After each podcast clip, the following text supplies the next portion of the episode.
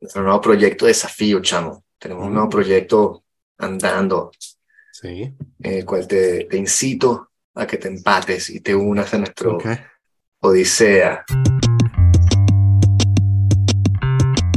Invito a todos los este, escuchoyentes a unirse a esta propuesta, Ok. eh, que va a sonar poco original, Oh, capaz lo sea. Pero eh, la semana pasada fue mi cumpleaños, ujú, Sí, feliz entonces cumpleaños. veníamos con una, gracias, bueno, con una vacación bastante este, utilizada, y entonces me dijo, vamos a hacer, vamos a hacer cuatro semanas sin beber. Excelente. Y bueno, vamos a hacer cuatro semanas sin beber y tal. Y entonces después, este, entonces coño, ha sido burda difícil, o sea, ah, estaba como jodido. Eh, llevo dos días, empecé el lunes, este, este es el tercer día. está Empezá- complicado. Ah, el, el lunes no me viste. Exacto, sí. Y entonces, pero Este- mira, mira mi dedicación, sparkling water, Wow, Cristiano Ronaldo. sí, Am, ok. pero bueno. ¿Y mm, qué es lo que ha sido difícil? Este, no, bueno, no, o sea, estos tres días no han sido No, tan difíciles. Este, obviamente he pasado más tiempo sin beber, pero este, lo más difícil creo que va a ser, o sea, cuando, cuando no quieres beber, cuando dices no voy a beber, de pronto es un lunes y te dan unas ganas así como que, coño, dije que no iba a beber, que de pronto otro lunes no hubieses pensado eso, ¿sabes? Un lunes Claro. normal, hubieses Sí. dicho, ah, mira, están los birras y tal, me las tomo el viernes, Sí. yo. Sí. En cambio, como sabes que no puedes beber, estás así como que pasas delante de- de- del vino que tenemos ahí y Ujú, entonces dices como que, pero que se echa a perder aquí un mes. Claro, bueno, se pone piche. Sí, exacto. Pero bueno, tienes que dejarlo ahí. Y tenemos este, mire, tenemos una botella de martini por la mitad que estamos tomando martini con aguaquina, fino así Ujú. una especie de aperitivo. Este, una botella, un fondito, una botella de vodka que estamos tomando también, tomamos vodka con una naranja Sí. y dos de ron que están Ok. así abiertas y ya fueron las últimas que empezamos a, a beber. Mm. Este, y bueno, también tenemos la, la barrica de vino, que nosotros la compramos a 3 y 5 litros para que nos dure. Claro. Ahí por la mitad. La barrica de punto, vino. La caja. Ah, la la caja. Ok, La la caja de, la caja de cartón. De, Claro, de pero yo soy poeta. No, no, no, yo no, yo soy poeta. Es una barrica así medieval, como cuando Asterix y tal. No. Sí, o sea, es, un- es una caja de cartón, weón, pero no vamos, esto es un podcast serio y poético. Ya, Claro, sí. ok. Es mi barrica, chicos, es mi barrica. Tengo barrica. una barrica de rosado y una barrica de, de tinto.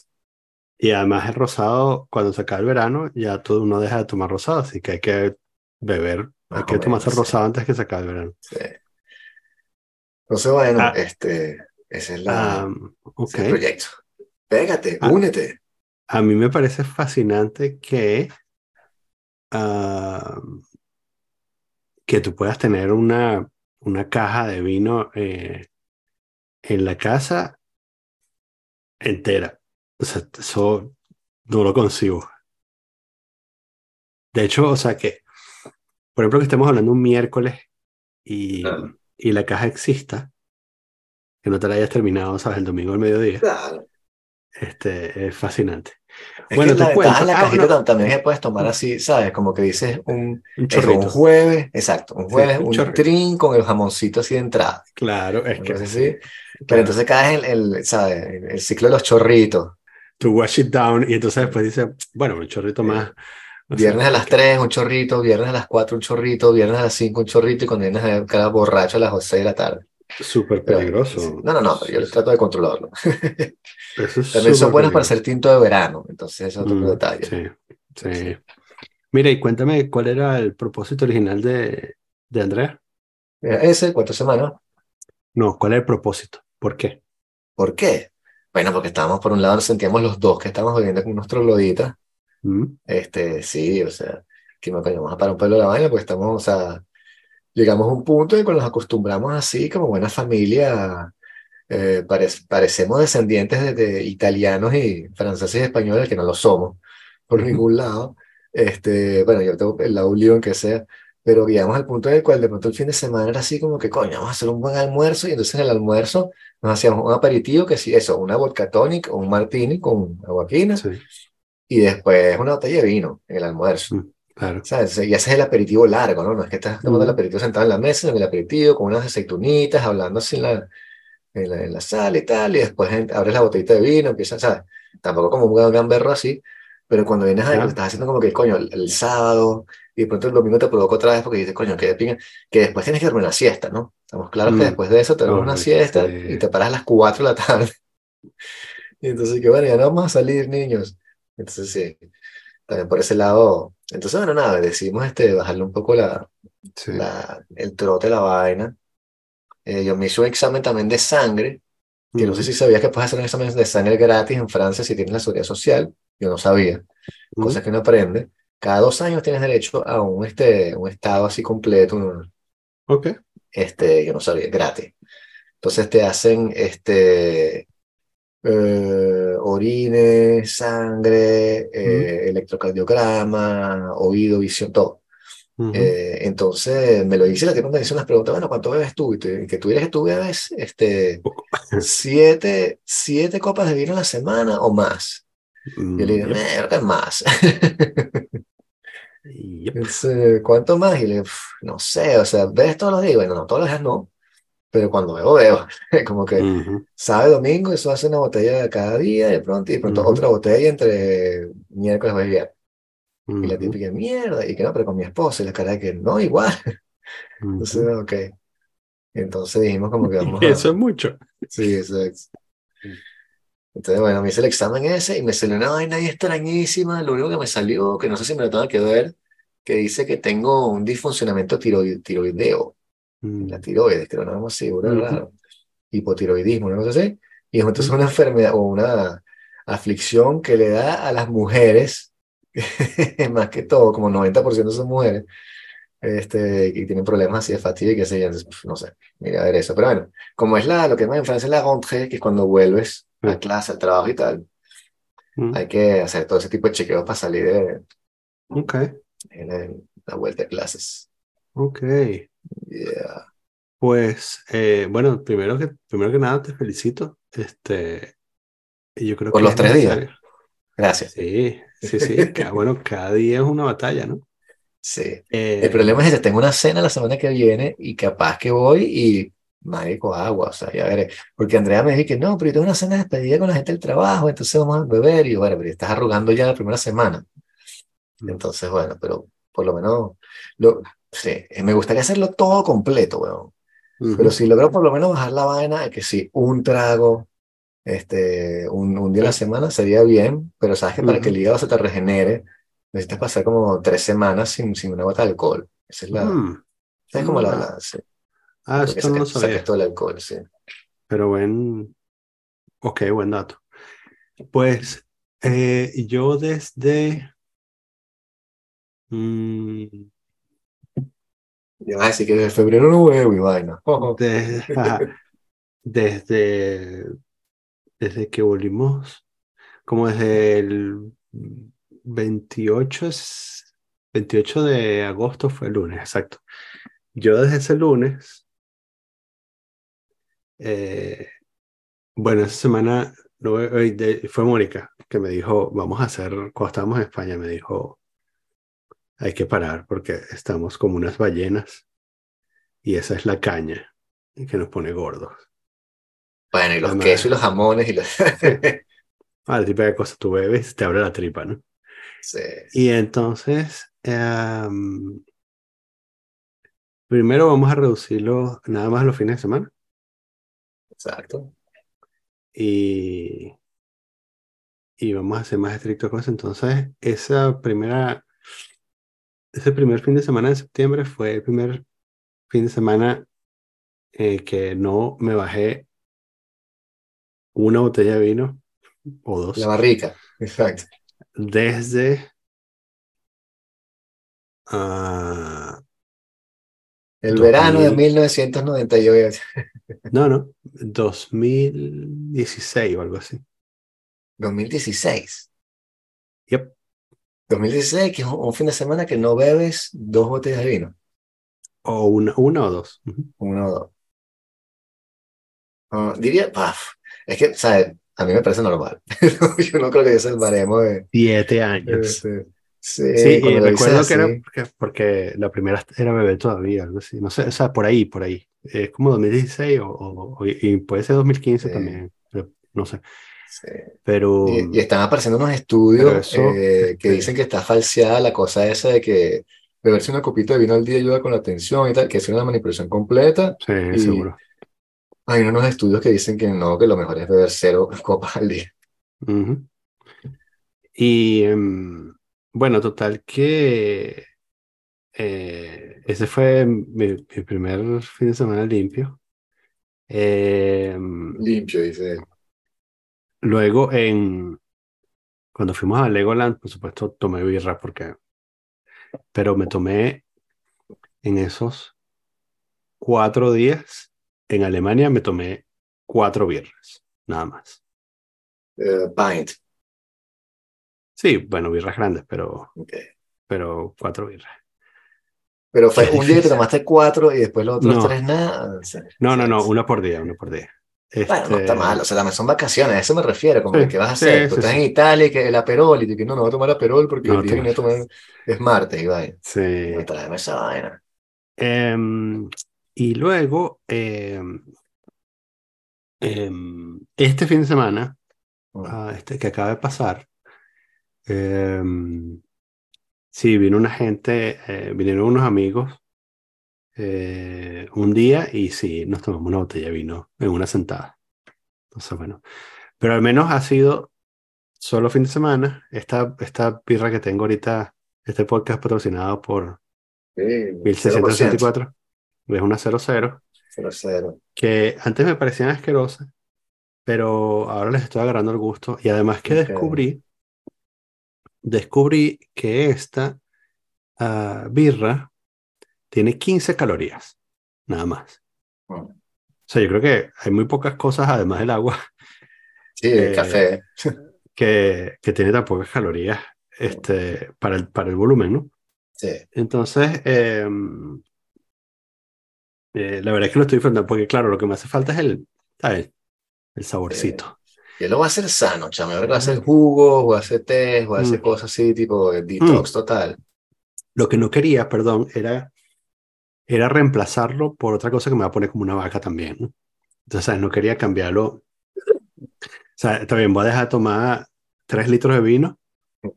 eh, Me pero como una mano de cambur todos los días. No, y o, exacto, o, o me bajo 10 botellas de jugo multifruta de ese tropicana, ¿no? Y Exacto. sí. entonces, entonces eso probablemente me lleva a la tumba más rápido que el alcohol.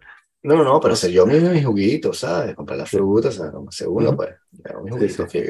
Sí. Y, y este. Y, Y, bueno, así cuando llegue diciembre puedo tomarme la botella de whisky completa de 24. Claro. Sí. Total que eso, este, sí, bueno, en eso andamos también, estamos, empezamos más o menos igual. Great man, think- things alike. Sí, sí, Sí, sí. Sí, sí. Este, Pero bueno, te digo, yo no canto victoria todavía porque también depende. Me gustaría hacerlo casi todo, pero hacia de pronto echo un palo un día u otro. Pero se define por lo menos hace 10 días seguidos y después de pronto flaquecer. sí. Pero Pues, Sabes que además eso coincidió con el COVID y no, no comer, que te conté, ujú, que pasé varios días sin comer y después empecé a, no, o sea, hacer ayuno intermitente y tal. ah, Y entonces me siento súper bien, ¿no? Porque no, Sí. no bebo caña, este, un pelo más flaco y todo, porque o sea, el, el- el cuerpo entró en shock. sí, tienes más energía. bueno, Sí, sí, claro. sí. Este, y entonces, sí, estoy, la verdad es que estoy contento. Es bueno, es bueno dejar de ver. Entonces, ah, por cierto, eso, que bebí, bueno dejar de beber. Ese es el título del episodio. bebí vino porque eh, tenía como un mes.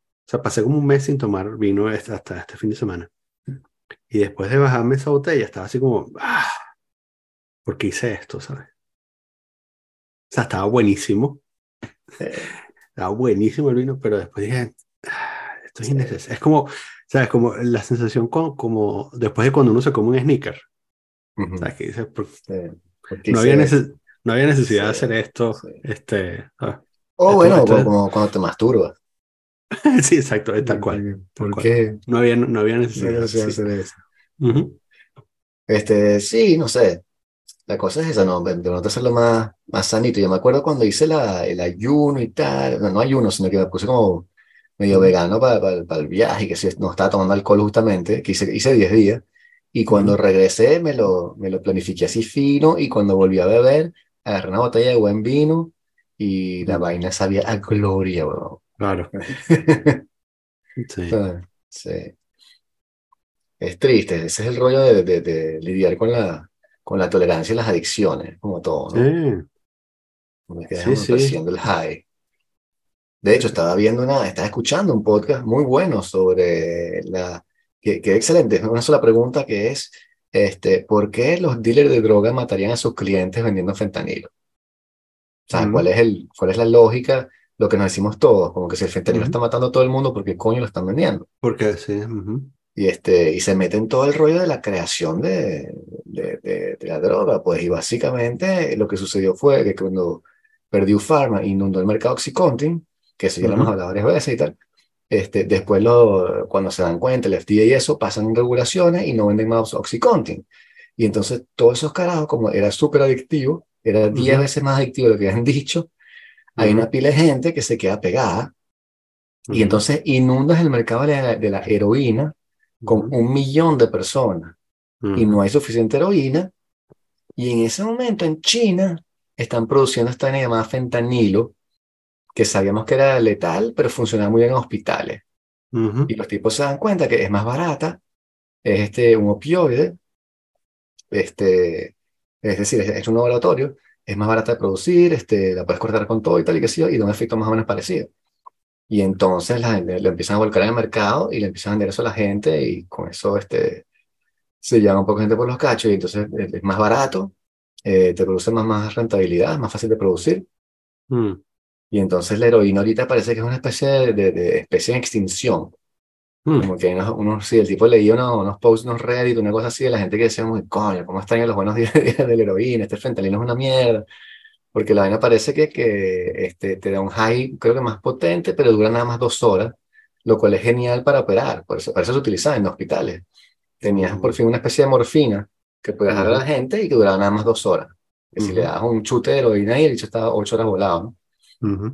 Y entonces este, funcionaba muy bien, pero entonces, claro, cuando se lo das a los dealers, a los, a los- a los adictos de la calle, eh, no les satisface tanto y tienen que volver a hacer un re-up, que mientras con una dosis de heroína duran todo el día, aquí cada tres horas están otra vez buscando, en fin, esa es la, la, la historia de cómo este, este producto chino, básicamente, llega allá y cuando en China también se empiezan a dar cuenta que, que, que, que está creando estragos, lo empiezan a regular y entonces los tipos empiezan como a variar y a hacer como que nuevos com- compounds, porque como es una vaina Ujú. química, le cambian una molécula, le cambian otra, ven que más o menos funciona y hacen eso hasta que lo, lo vuelven a prohibir, ¿no? Y es una especie de juego del gato y el ratón Ah. y van como inundando el mercado con esa, esa vaina. Ah, Yo pensaba, quizás por la propaganda, que los chinos estaban limpios y no usaban eso, que era solo un problema de, del occidente corrupto.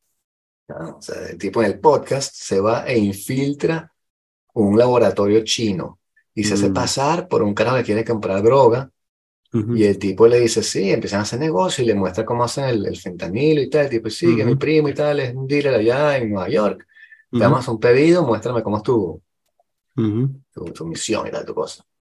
Mm. Your operation. Y le muestra toda la operación y el tipo tiene, lo está grabando y todo con un micrófono. Mm. Sí, sí, sí. sí te, les va a pasar el podcast para que lo escuchen, está bastante bueno. Ok. Este, y me quedé loco así, porque claro, yo nunca he escuchado hablar de fentanilo, ninguno, nadie, antes de hace 10 años. O sea, eso es el, en el 2015, dice el tipo, Ujú. que en Estados Unidos hubo nada más 700 muertes por fentanilo en Estados Unidos en el 2015. Y en el 2016 ya le empiezan a prohibir porque es como con un millón. Guau. que es cuando, el, o sea, en el 2016 es que prohíben el, oxy- el Oxycontin, o sea, Mm. le empiezan a regular, la gente se va para el mercado de la heroína y se empieza a disparar la cantidad de muertos. Sí. Parte de la, eh, la dieta diaria de que nos empujan los eh, propagandistas antioccidentales es, eh, son las imágenes estas de la gente como zombies en Filadelfia. Eso no lo he visto. Así. Ah, sí, sí, sí, ahí este, la gente ahí en el sur de Filadelfia vuelta mierda, este, ¿Sabes? Como unos zombies. Es impresionante, la verdad. Pero, pero bueno, eso sí, es instrumentalizado por, por aquellos que promulgan la idea de que ah, la sociedad occidental está a punto de colapsar. Y por eso hay que, ah, tenemos que separarnos del dólar como moneda de reserva y em, decirle a Ucrania que negocie y matar a todos los musulmanes que viven en China y uh, tirar a los judíos al Mediterráneo y ¿qué es la otra cosa? No sé, bueno, sabes, la agenda, ¿no? Suena como un buen proyecto, ¿dónde voto? Sí, sí, sí, sí. Este, esa es la, la receta para el mundo ideal. Lamentablemente, este, las fuerzas ocultas del globalismo eh, actúan en contra de la voluntad de la gran mayoría que ansía el fin de la hegemonía norteamericana. Pero el eh, fin de la hegemonía norteamericana ya pasó, ¿no? O sea, lo que nos gobiernan son bueno, consorcios internacionales que mueven un poco de plata y son tan representados por bichos que ni siquiera vienen en ningún lado. O sea, no son eh, gringos. Eh, no, es chino, ruso, iraní, saudí. Es todo, lo, es todo lo mismo. Es eh, lo que hace casi 100 años llamaban la judería. La judería. La judería internacional. Es básicamente lo mismo. Es el. ¿Cómo se llama el, el, el, panfleto este antisemita ruso? Los este, protocolos de Sion. Sí, eh, es los protocolos de Sion. O sea, los tipos todavía 110 años después, 120 años después, todavía están empujando ese bestseller de, eh, del siglo XIX. pero sí, dicen Soros sin decir Soros. Entonces, es, las corporaciones es igual la judería internacional eh, y está respaldada por eh, los aliados norteamericanos. Bueno, de hecho, los, este, tardé como 20 minutos. Los nazis este, decían, los nazis, este, cuando hablaban de la judería, em, decían también que em, los Estados Unidos, otrora un gran país fundado sobre ideales democráticos, había sido infiltrado eh, por los judíos y por eso estaban obrando en contra de los intereses de la gran mayoría y aliándose con los bolcheviques. Sí. Entonces, bueno. Hay tantas cosas interesantes sucediendo que ponerse a inventar cuentos y teorías que no existen es como eh, tan sutil. Porque el, yo te comentaba por el, por el chat que, que, bueno, no te comentaba, pero te, te aludí al hecho que me parece interesante como eh, una especie de, reconfiguración de los centros de información que se está dando, en el cual sucedió esta semana que al, al comediante este Russell Brand lo acusaron de, lo mitosearon. como sin decirlo, lo mitosearon, lo cancelaron, sí. Y entonces lo que me pareció extraño es que, extraño, o sea, alarmante, es que al tipo lo, le, le cortaron su YouTube y le cortaron todo su revenue stream, toda su forma de hacer dinero, se lo cortaron sin que el tipo haya sido, o sea, formalmente condenado. Sí, correcto. Sí. Y eso me parece súper peligroso. Culpable hasta que se demuestre lo contrario. Sí, y, eh, y, tiene ese fenómeno de censura de ese tipo, este, que claro, como los centros de poder se han desplazado a lo que son los más medios, los, los más, medios, esto es las redes sociales, YouTube siendo uno de ellos, controlan la información que pasa por allí, de verdad, este, están cada vez eh, haciendo actos cada más cuestionables. Facebook también está mucho más metido en el peor de lo que, lo que parece, lo que cree. Ahora están haciendo unos documentos sobre las, las, vacunas que los tipos censuraron y no, no dejaron poner, investigaciones que demostraban que había más problemas de lo que se pensaba. Y mm. entonces, bueno, este, ese tipo de, de, desplazamiento de los centros decisionarios, de lo que eran los periódicos tradicionales como el New York Times, que está en quiebra, a una red ahí este, que, que trata de controlar la información, pero por, otro lado crea todas estas subculturas de conspiraciones y de cosas, en las cuales cada quien tiene su centro de información, me parece bastante interesante, ¿no? Porque siempre va a aparecer el tipo y te va a decir, mira, que, ¿cómo es esto de que Soros y Pero no viste el, el, te mandé el link, ¿y tú cuál? El website que dice este, therealtruth.com, bueno, o sea, este, entonces, no tienes fuente, no puedes ni siquiera hacer este, cita a la fuente, porque también tú detrás y ¿qué? ¿Tú pusiste el New York Times? O sea, gran vaina, estamos hablando de una cosa, qué sé yo. entonces, bueno, este, ese tipo de movimientos me parece más, más este, notorio de ser estudiado, que estás preocupando porque este, los judíos de la cabala mundial pusieron la siguiente negra, que yo.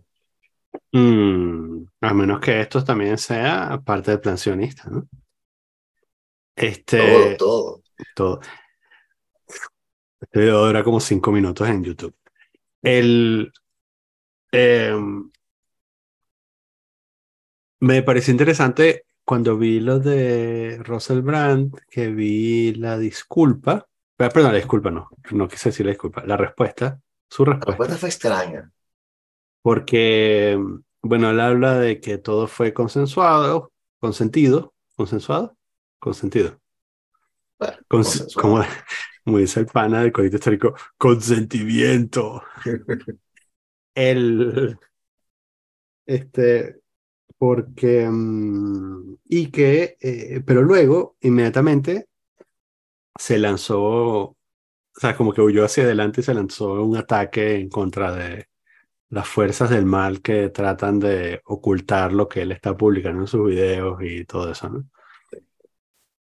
que me pareció, bueno, yo supongo que, claro, yo no opero en ese nivel, así que ah, no sé, pero yo como consumidor hubiese esperado que el tipo diga, todo esto fue consensuado, bye. Eh, porque si tú dices, todo esto fue consensuado y luego te lanzas este, un, una perorata de 20 minutos sobre las fuerzas del mal que están tratando de, de, de, arrastrarte al foso, eh, quedas como, bueno, quizás este pana de verdad está loco y de verdad se violó a esas tipas. Me parece que no era la mejor línea argumentativa para defenderse.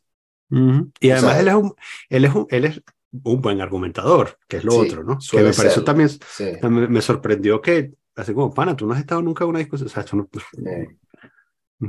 Porque el que me parece más como relevante del asunto, o extraño, es que hay unos eventos que van hasta el 2006, una cosa así, es lejísimo que estamos hablando, ¿no? Y entonces tú te preguntas, eh, si tú eres una persona que sufrió ese ataque en el 2006 o en el 2010, que sé yo, que es el otro, el 12, ¿por qué cuando vino la ola de Me Too tú no dijiste nada?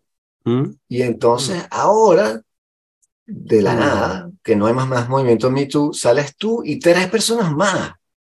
Mm. Como que al mismo tiempo y todos como que vamos a preparar el juicio, o sea, no sé, me parece, no estoy diciendo que sea concertado, pero lo que estoy diciendo es que el timing es muy extraño y estamos ya acostumbrados a que nos estén lanzando noticias así para distraernos, ¿no? Si no es el juicio de Johnny Depp, que entonces vamos a ponerlos públicos para que hablen de eso mientras nosotros en la, guerra en Ucrania, siempre hay algo que nos están lanzando, ¿no?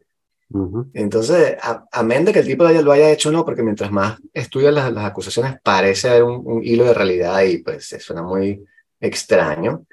Pero también hay cosas que, que me parece son más como de he said, she said y que pueden entrar en términos como de rough sex, sin querer sonar misógino. Eh, Entonces llegan puntos en los cuales, o sea, no sé, eh, es difícil establecer ese tipo de cosas, a menos que la persona dijo que no, etcétera, pero según el cuento, hay una que la tipa dice que la, trató muy, de manera muy brusca, pero nunca dice que el tipo se la violó o que, o sea, no sé. entonces, bueno, no sé, me parece tan, tan complicado. Ahora, si tienes cuatro personas, me parece también que, que algo tiene que haber, ¿no? No hay fuego sin humo. Yo podría argumentar que a medida que las sensibilidades cambian, algunas uh, sobrevivientes pueden reconsiderar su postura acerca de qué fue lo que tuvieron con el carajo y decir, bueno, ¿sabes qué? Quizás sí fue violación. O quizás yo no quería eso. Violación, no diría. Bah, o sea, yo, yo, me refiero, ¿eh? Sí, yo... ah, O sea, bueno, yo, yo he no- tenido no experiencias sexuales malas, o sea, así No, con no. las personas que, que no funcionan y la cara después que coño, Ujú. qué raro, o sea, va, que se Sí. terminaron chimbo y, y- pero jamás en la vida se me hubiese ocurrido ni siquiera pensar que era una violación, este, porque estamos completamente Sí. consensuados, pero bajo los nuevos baremos esto, capaz que, qué sé yo, la, la persona podría venir y decir que no, y sí me pareció que me estás abusando de mí. Me recordó un poquito lo de Aziz Ansari, que era Ajá, un, exacto.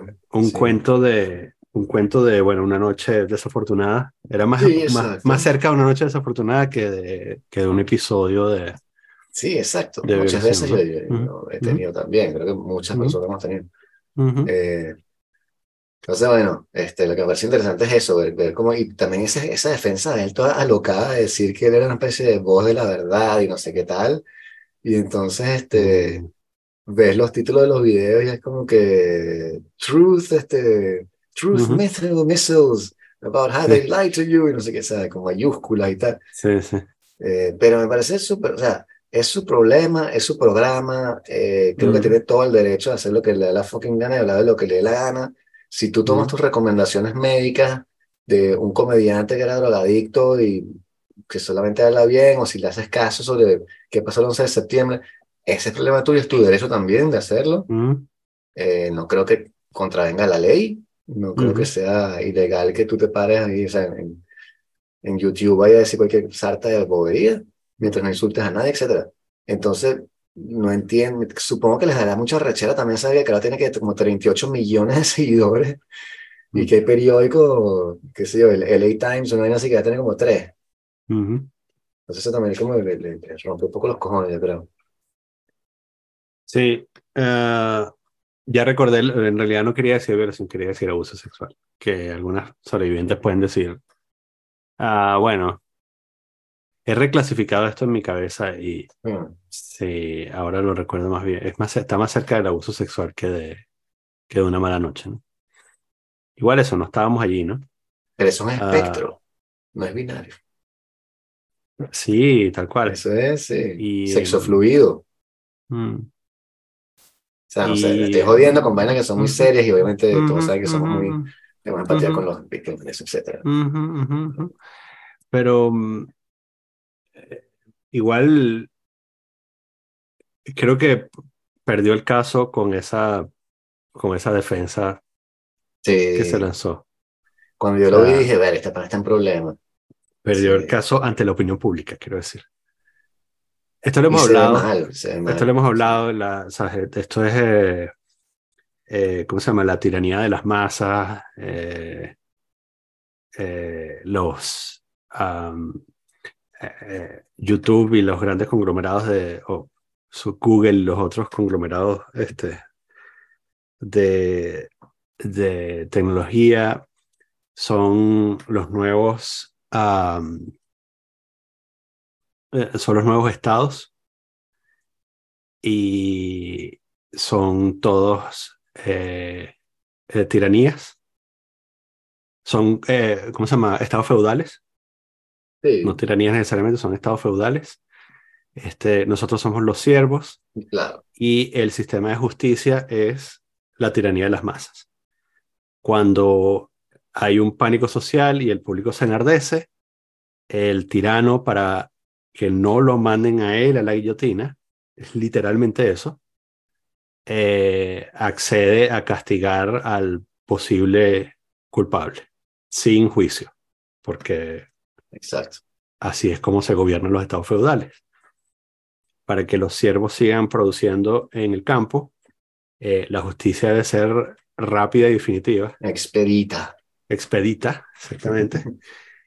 Em, y em, tú como persona, nosotros tenemos la opción de escapar de este horror. Y al no escapar de este horror somos de alguna manera cómplices de copartícipes de todas aquellas injusticias que han podido ocurrir. Yo no estoy diciendo que esto sea una injusticia, eh, quiero decir que quizás en otros casos, o quizás cuando se masifique, Sí. lo, se- lo será. Eh, estos, este, estos estados, eh, o sea, yo, yo, veo también muy difícil eh, que, que, que, que, se quiebre el poder de, de estos estados feudales por las cosas que hemos hablado.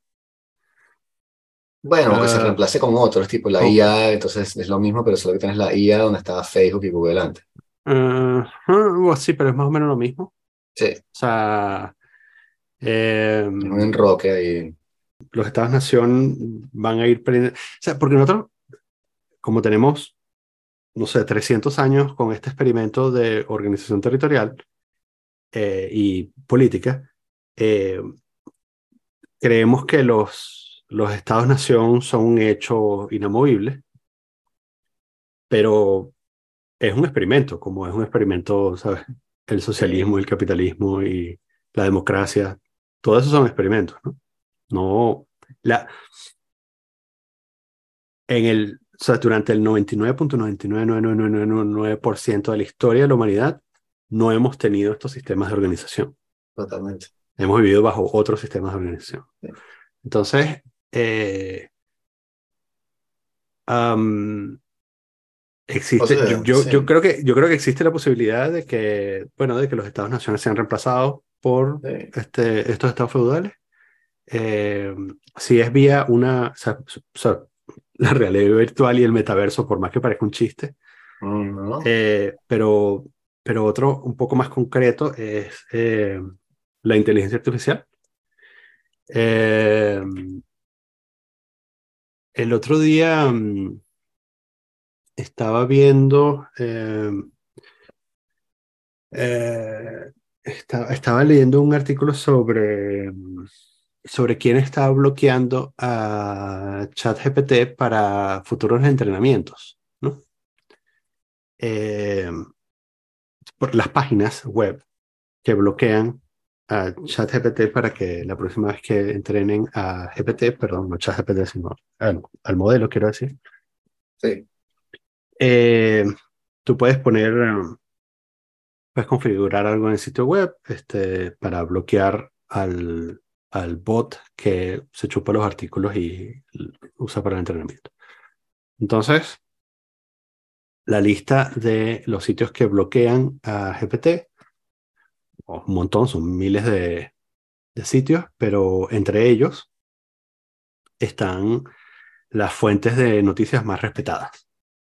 Eh, noticias y opinión. Claro. O sea, eh, es New York Times, The Atlantic, la BBC, CNN, eh, Fox News. Eh, y. O sea que ChatGPT se entrena con panfleto negro. Si tú bloqueas, a eso voy, si tú bloqueas a GPT, el próximo entrenamiento, bueno, quizás sea un poco peor, porque las fuentes de noticias van a ser sobre, bueno, o sea, vas a poder preguntar dónde está la Atlántida y vas a tener una respuesta este, certera. Más, fidedigna, sí, certera. Este, y vas a preguntar las cosas que hemos preguntado acerca de, de género. Eh, y vamos a tener respuestas igual de locas porque los únicos sitios web que van a permitir entrenamiento de GPT son sitios donde la gente loca publica locuras. Sí. Como panfleto negro. Entonces, em, eso por supuesto representa un peligro hasta cierto punto, depende de cuál sea la penetración de estos sistemas en nuestra vida diaria y en, nuestra, la forma como decidamos comunicarnos. Pero si tú delegas la redacción de textos y delegas la redacción de emails y delegas la, incluso la codificación de nuevos programas a modelos que son entrenados con fuentes que son una mierda, eh, probablemente eh, produzcan mierda indetectable. No, y, no solo eso, sino que tienes también la, la, inundación de lo que es la cultura real existente, humana, si se quiere, por lo que un tipo que está leyendo esto es la, la, la shitificación de Internet. y es la, la mierdificación de Internet, porque tienes ahora en Amazon, por ejemplo, una parranda de libros que son creados por realidad, eh, pues, inteligencia artificial, que los publican ahí, que nadie los lee, y que te llenen el sitio de mierda y no permite que los verdaderos autores este, aparezcan transparentemente, ¿no? Sí. El otro día oí un, eh, un, una entrevista de Lex eh, Friedman a Eliezer Yudkowsky. Eliezer Yudkowsky es un tipo que es un pesimista de la inteligencia artificial eh, y es uno de los que dice que estamos a años del fin del mundo. En manos, en manos de una, o del fin de la humanidad, mejor dicho, en manos de una inteligencia artificial. Tiene un artículo que está muy bueno, es una lástima, lo leí justo el, día después de que, hablamos con Héctor, me ha encantado hablar con. Héctor de, de, esto y creo que hay que invitarlo de nuevo. Eh, Artificial General Intelligence Ruined, a list of letalities. So, es, como la lista de las formas en cómo la inteligencia, la inteligencia general ah, artificial nos, eh, nos puede matar, ¿no? Entonces, en el, la general es otra cosa, pero sí, ok, sí, sí. Sí, pero es eso, ¿no? Es General Artificial Intelligence. que es lo que queremos, a lo que queremos llegar, pero no hemos llegado todavía. Exacto. Sí. Exacto. Entonces, eh, le dio a. ¿Sabes? Además que, eh, bueno, sé que tanto has oído a, Alex Friedman, pero él es generalmente muy optimista, ¿no? Sí. Y entonces la conversación estuvo buena porque eran como las visiones opuestas sobre los potenciales peligros de la inteligencia artificial. Y me encantó que este tipo, Yukowski, hizo una mm, analogía para la inteligencia artificial. Y entonces dijo, en vez, de, en vez de pensar en algo abstracto como una inteligencia artificial, piensa que tú, o sea, tu persona, tú, estás encerrado en una caja y afuera de esa caja hay aliens eh, que se comunican contigo y son, comparativamente contigo, extremadamente lentos en moverse y extremadamente lentos en eh, razonar. Eh, varios órdenes de magnitud más lento que tú. Claro. Entonces, ¿qué podrías hacer tú encerrado en la caja para salir de esa caja? Y hasta qué punto, una vez que salgas de la caja, tolerarías lidiar con estos aliens una vez que estás afuera. Claro. Entonces, eh, está muy bueno. Eh, te voy a pasar el, el artículo y, y, el episodio con Lex Friedman. Okay. Eh, es un poco bueno, oscuro, ¿no? Obviamente, por, por lo que trata, porque trata sobre el fin del mundo, este, en plan, eh, hay que mudarse a la montaña y empezar a hacer, empezar a hacer flechas con ramas. claro. Sí. este, pero, pero sí, está muy bueno. Em, entonces, el, eh, eh, parte también del asunto es que todo esto podría ser controlado si los grandes conglomerados de tecnología eh, encuentran alguna manera de alinear los, las metas de la inteligencia artificial con nuestras metas. Pero parece que, bueno, eso es un, un problema bastante difícil de resolver, en parte porque la humanidad tiene una sola oportunidad de crear una superinteligencia porque si lo haces mal, puede que termine, acabes con la humanidad. Es como, imagínate que estás construyendo la primera bomba atómica, pero no es una bomba atómica que tiene la, la, capacidad destructiva de la primera bomba atómica, es una bomba atómica que puede destruir todo el planeta. Entonces tienes una sola oportunidad de hacerlo bien. No tienes ni siquiera la oportunidad de probar si funciona bien. Em, y si tú de alguna manera encuentras la forma de probar eh, y ajustar cada vez que tú detectas un comportamiento indeseable, tú de alguna manera cambias el entrenamiento para que para eliminar el, comportamiento indeseable. Pero en realidad lo que estás haciendo no necesariamente es eliminar el comportamiento indeseable, lo que estás haciendo es enseñándole a la inteligencia artificial cómo esconder, cómo esconder el, porque cuando tú entrenas en contra de lo visible, lo que, lo que también haces es entrenar lo invisible, ¿no? hacia, hacia la invisibilidad. Te vas a crear un neurótico, vas a ser una persona con una cantidad de cosas reprimidas ahí que el papá Daniel me dijo que no podía hablar de trans, ¿por qué? Ah, entonces hay que, darle, hay que darle pastillas a la inteligencia artificial. Exactamente.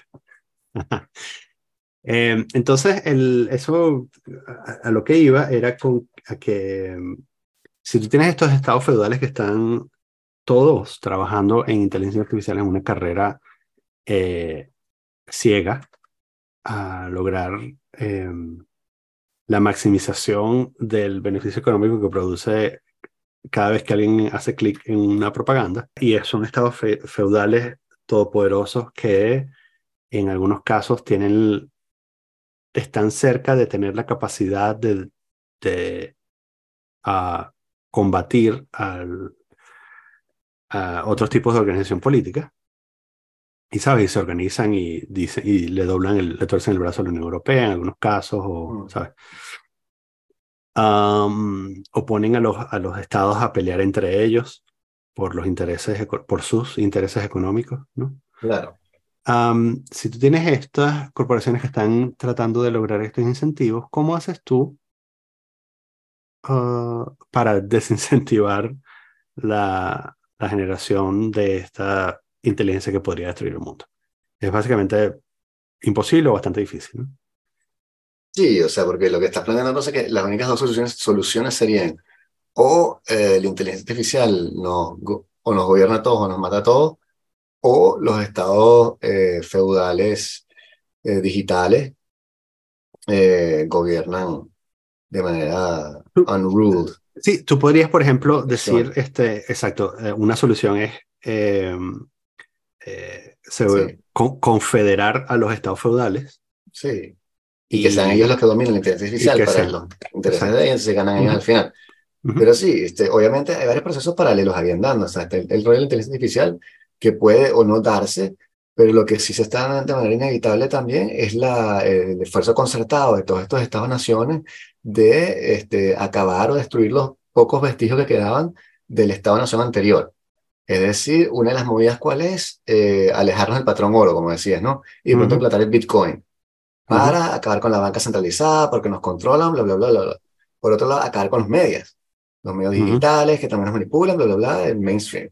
Eh, la política, convirtiéndola o en antipolítica, o en no nos representan, o son todos los entonces poco a poco y como royendo las bases de toda la estructura. Yo pienso que es un proceso que, este, que la transformación se va a dar en, décadas, ¿no? No es una cosa no es tan radical, pero si tú me dices de aquí a 100 años, como veo lo, el, el, el, mundo, si tienes una máquina del tiempo, no creo que habría países así como tal.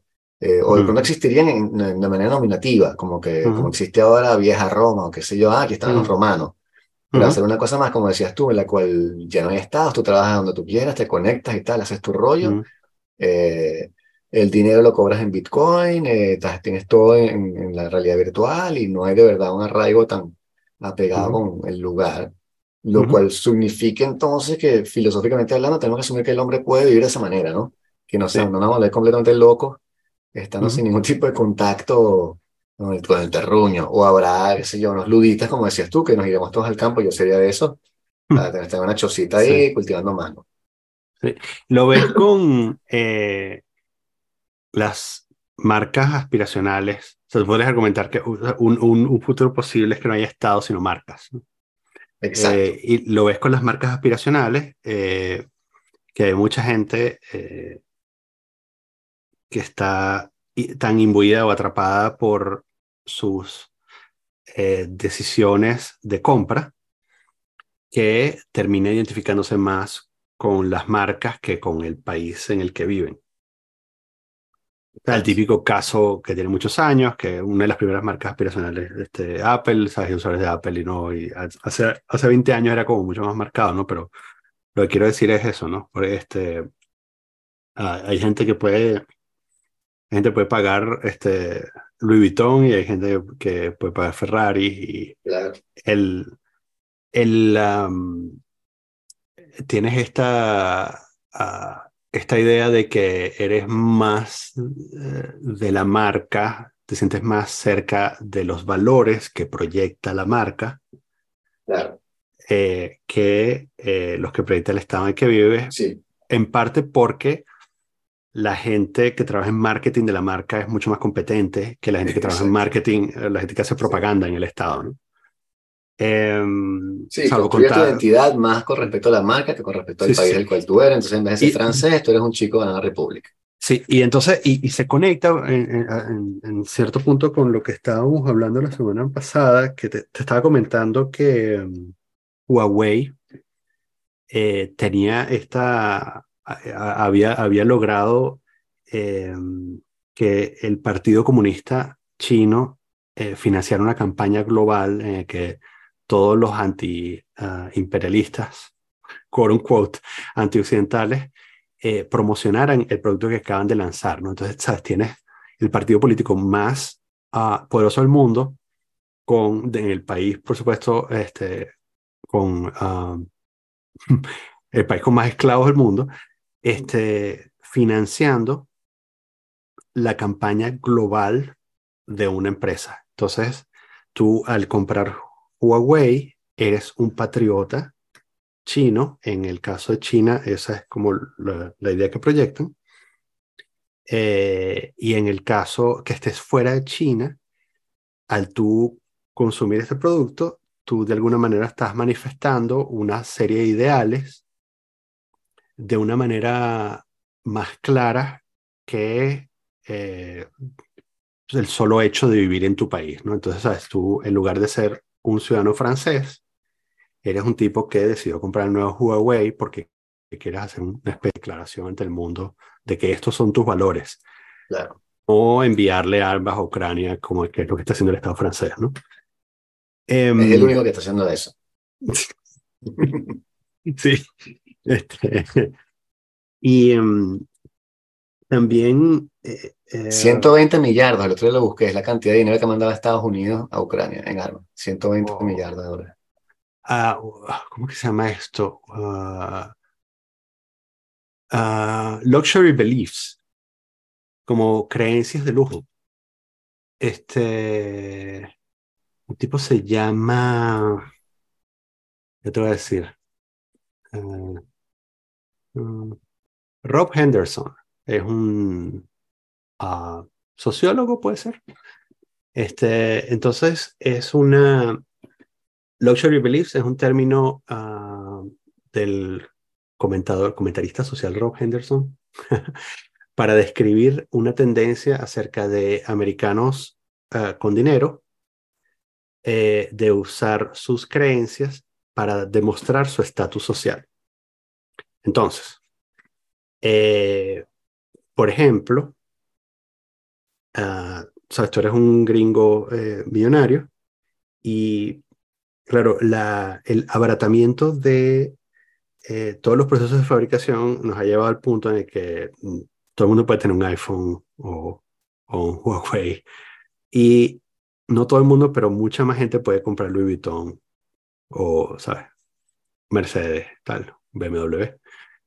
Eh, además, el crédito ayuda también a eso, ¿no? O sea, porque el- la sociedad de consumo nos ha llevado a eso. Entonces, cuando, como, cuando eres una persona eh, con dinero y las cosas que compras ya no representan tu estatus, tus posturas eh, y tus ideales pueden ser usados como símbolos de estatus. Entonces, Claro. defund the police Exacto. Es una idea que si tú eres millonario no te afecta mucho, porque siempre puedes pagar seguridad privada, que es como el tema favorito de, la gente, de, de los libertarios, pero más seriamente, incluso si no eres un libertario, tú puedes defender la idea, si tú eres incluso un izquierdista millonario, tú puedes defender la idea de defund the police. Pero la gente que vive en los barrios pobres y necesita que alguien ponga orden, ah, va a sufrir si tú le quitas los fondos a la policía. ¿no? Podrías argumentar lo contrario, pero en líneas generales eso es lo que puede Sí. suceder a gran, a gran escala, ¿no? Habrá casos puntuales en los que, bueno, al menos los tipos no están abusando de la gente, sí, pero en muchos sí. otros casos no es así. Eh, y eh, todas estas ideas de, el tipo lo, lo dice, por ejemplo, la legalización de las drogas cosa en la que quizás tú y yo estemos de acuerdo, eh, puede ser también un luxury belief por las consecuencias sociales Claro. eh, y, y criminales que trae la que podría traer la legalización de las drogas. Este, podría, ¿no? Porque también está el argumento de que, bueno, legalización más bien, de- de- descriminalización más bien a- a- ayuda a bajar el crimen, pero quizás acarrea consecuencias sociales graves. Em, em, la, la idea de que la monogamía está desfasada y que, que es una idea patriarcal. Mm, Todas estas, todas estas cosas son en, en algunos casos como ideas progresistas Sí, eh, que demuestran que, sabes, que tú eres un tipo o una tipa que está pensando eh, Sí, adelantado, ¿no? Este, o que sí, o está lo que, lo que se en-. Shop de, de tratar de hacer un huerto. Eso, Porque, exacto. ¿sabes? Vamos a hacer un huerto, pero somos chamos privilegiados de, de Yale que no sabemos plantar. Y Sí, entonces nos damos cuenta de que ah, es más difícil ser campesino de lo que uno pensaba. sí. Este, entonces, eh, Luxury Beliefs, eh, Luxury goods. que es una, que es algo,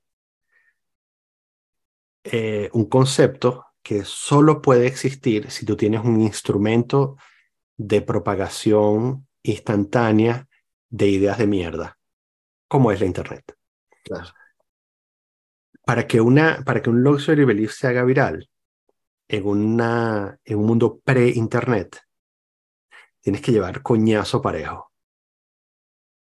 Claro. Y lo vimos, o sea, lo hemos visto porque el, el progreso social, quote el progreso social eh, pre-internet era súper lento comparado con los cambios en sensibilidades que hemos experimentado en los últimos 20, 30 años. ¿no?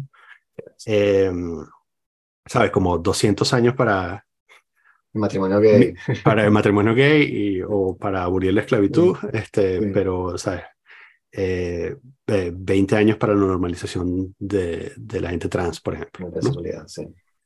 Entonces, eh, um, y en ese sentido, eh, los estados feudales, los nuevos estados feudales, ah, tienen un interés porque estos luxury beliefs pueden ser la moneda de cambio o conectándolo con el lujo, el oro, o sea, el, el, el, el patrón oro, el, la, la moneda fiduciaria de los estados feudales son, pueden ser estas ideas de mierda eh, que son las que terminan aglutinando a la gente alrededor de una serie de valores lo su- con suficiente emoción como para luchar contra los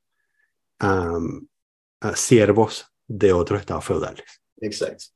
hacer la guerra contra los siervos de otros estados feudales. Claro, entonces vas a tener Disney de un lado siendo súper progresista y después, qué sé yo, un outlet de derecha siendo súper radical, tratando de jalar a la gente hacia sus propios bandos.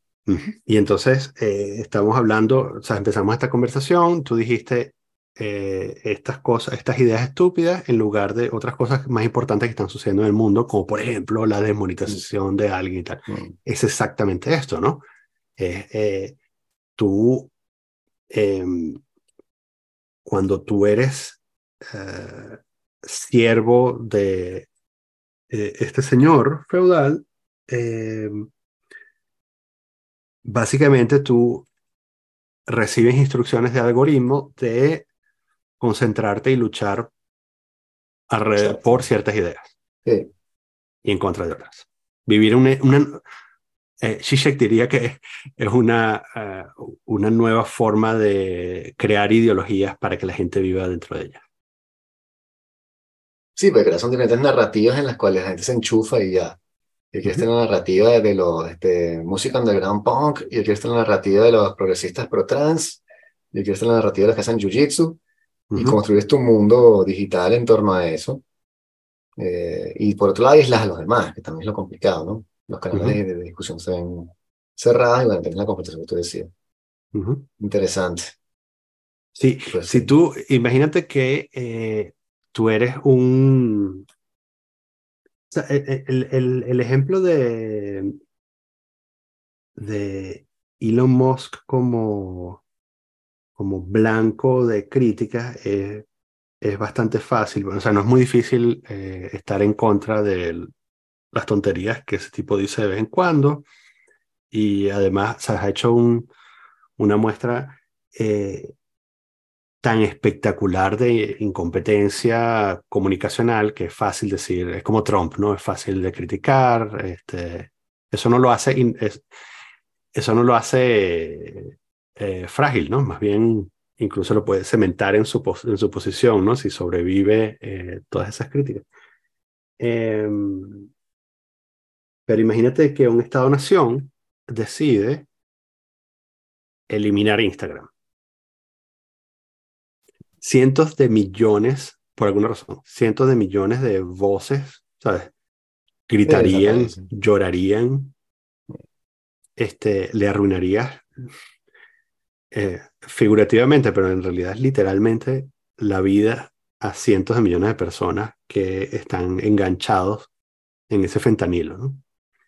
Pero ya está en un punto que son too big to fail, ¿no? No hay ningún estado en el mundo, no creo que ni Corea del Norte no hay Instagram, pero un estado que haya permitido que exista una red social y luego la tumben por completo, la borren.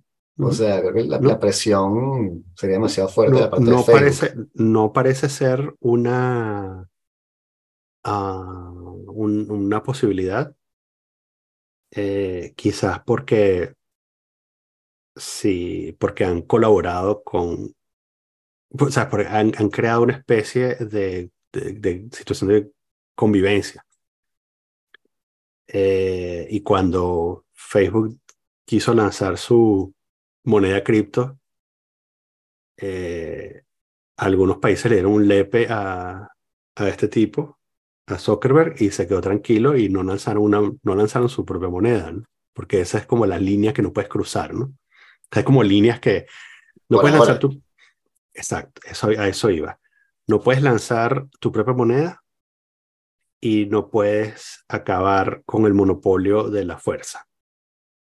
En el momento en que intentes una de las dos, eh, habrá una lucha de poder.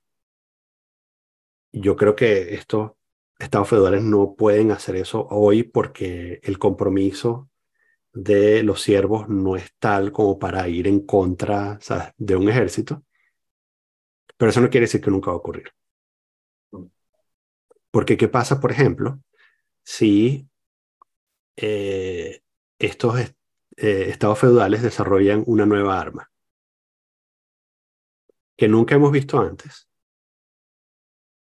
y que es mucho más poderosa que el arma más poderosa en el arsenal físico-kinético de los estados-nación, la bomba atómica. ¿Qué pasa si tú desarrollas un arma que es capaz de subvertir por completo el orden social y acabar definitivamente con la forma como está organizado un Estado-nación.